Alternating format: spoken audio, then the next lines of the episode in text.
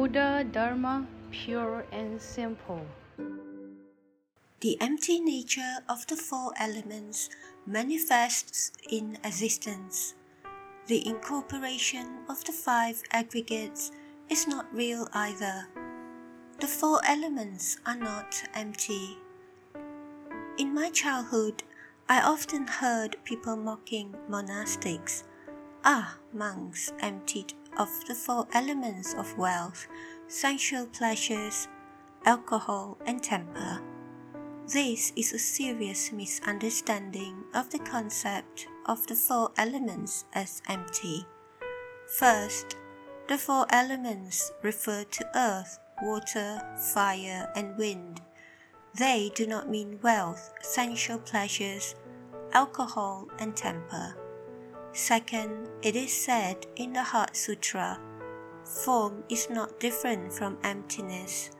Emptiness is not different from form.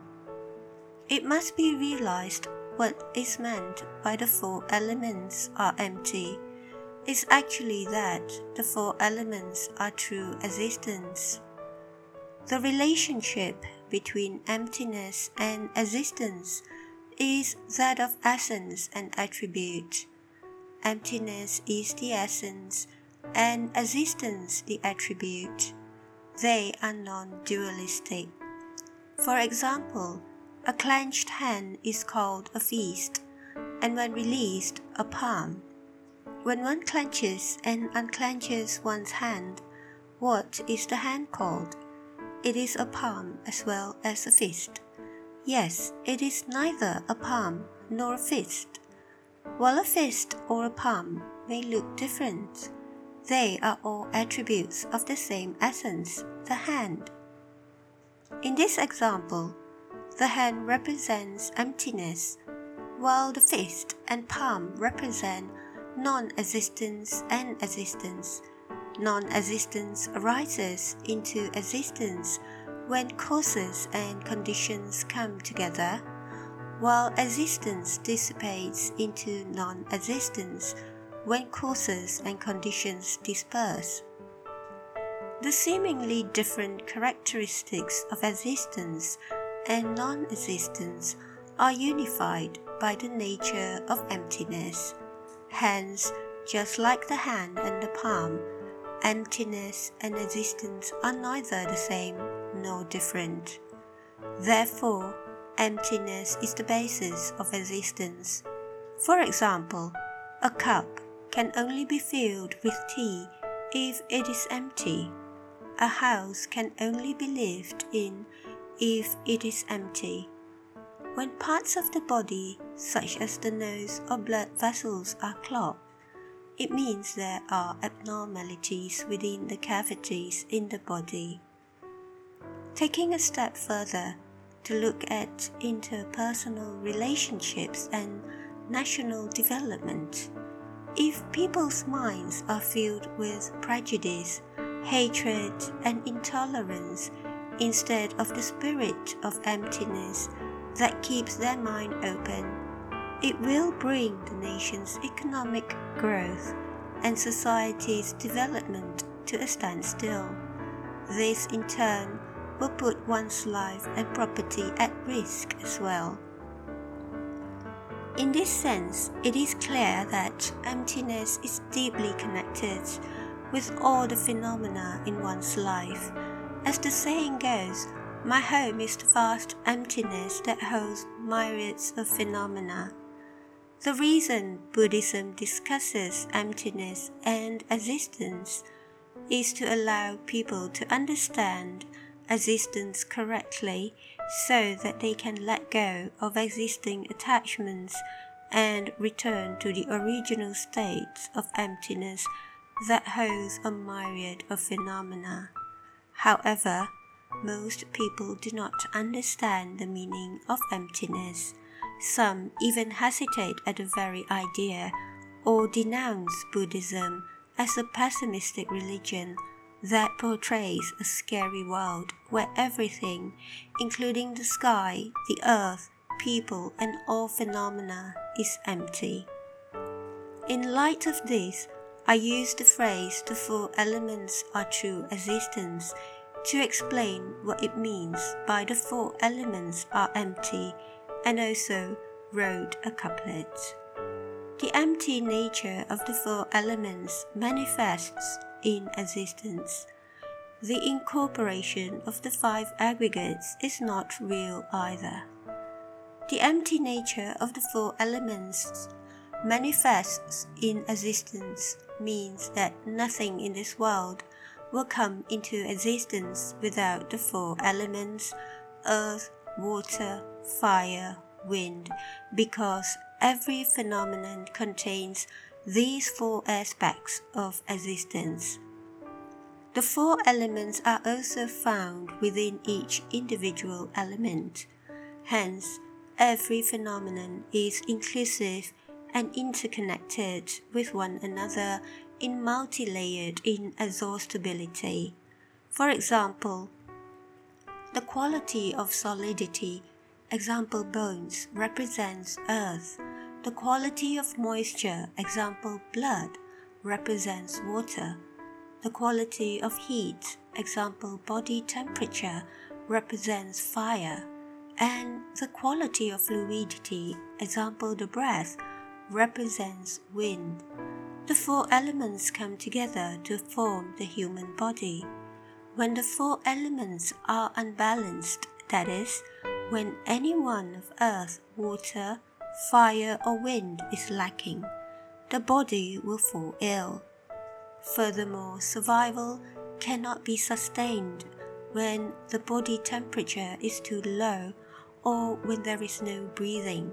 Hence, the human body, made up of the four elements, is empty in nature. Additionally, a flower needs soil, earth, water, water, sunlight, fire, and air circulation, wind to grow. If the four elements are absent, then the flower cannot grow. Therefore, existence can only arise when causes and conditions come together. When causes and conditions disperse, existence ceases. What does this constant flux of causes and conditions imply? Emptiness. Emptiness is not the state where existence ceases to be. Rather, existence and emptiness exist at the same time existence is only possible because of emptiness. Without emptiness, there can be no existence. The line, the incorporation of the five aggregates, is not real either means that the five aggregates is synonymous with a sense of self. This is because the existence of the self comes from aggregation of five aspects of the human experience form, feeling, perception, mental formations, and consciousness.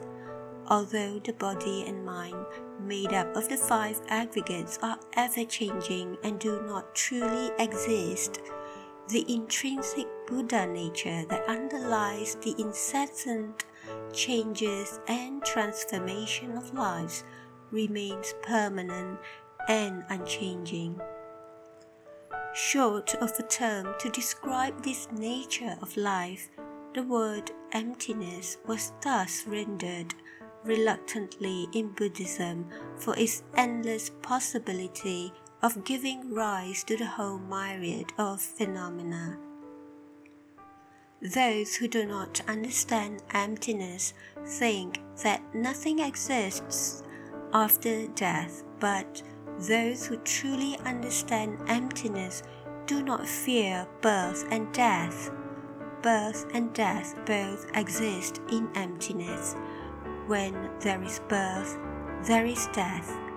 Do not think that nothing exists after death, for rebirth brings another cycle of life. The essence of life is like the universe that extends across all of time and space. Life never dies. The goal of the Buddha's teachings is to inspire sentient beings to investigate the intrinsic nature that they all originally possess emptiness, and through the incessant phenomenon of the cycle of life and death, existence. It is a pity that later generations of Buddhist disciples misunderstand and misinterpret the teaching and render true emptiness, which is lively and creates wondrous possibilities into an attachment to emptiness that is lifeless and void.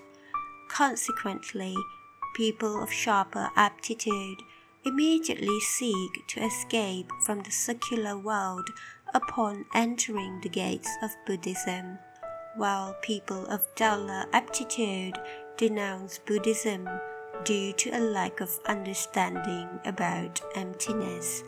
Hence, my intention in discussing the four elements are not empty is to remedy this by explaining the Buddha's original intent of non dualistic wisdom of emptiness and existence. Through deep contemplation of the truth of myriad existences in the universe, upholding the Buddha's teachings, loving kindness, compassion, joy, equanimity, and the six paramitas, and cultivating for the benefit of oneself and others the limitless possibilities, inclusivity, unchangeability, and equality of emptiness can be realized. Please tune in same time next week as we meet on air.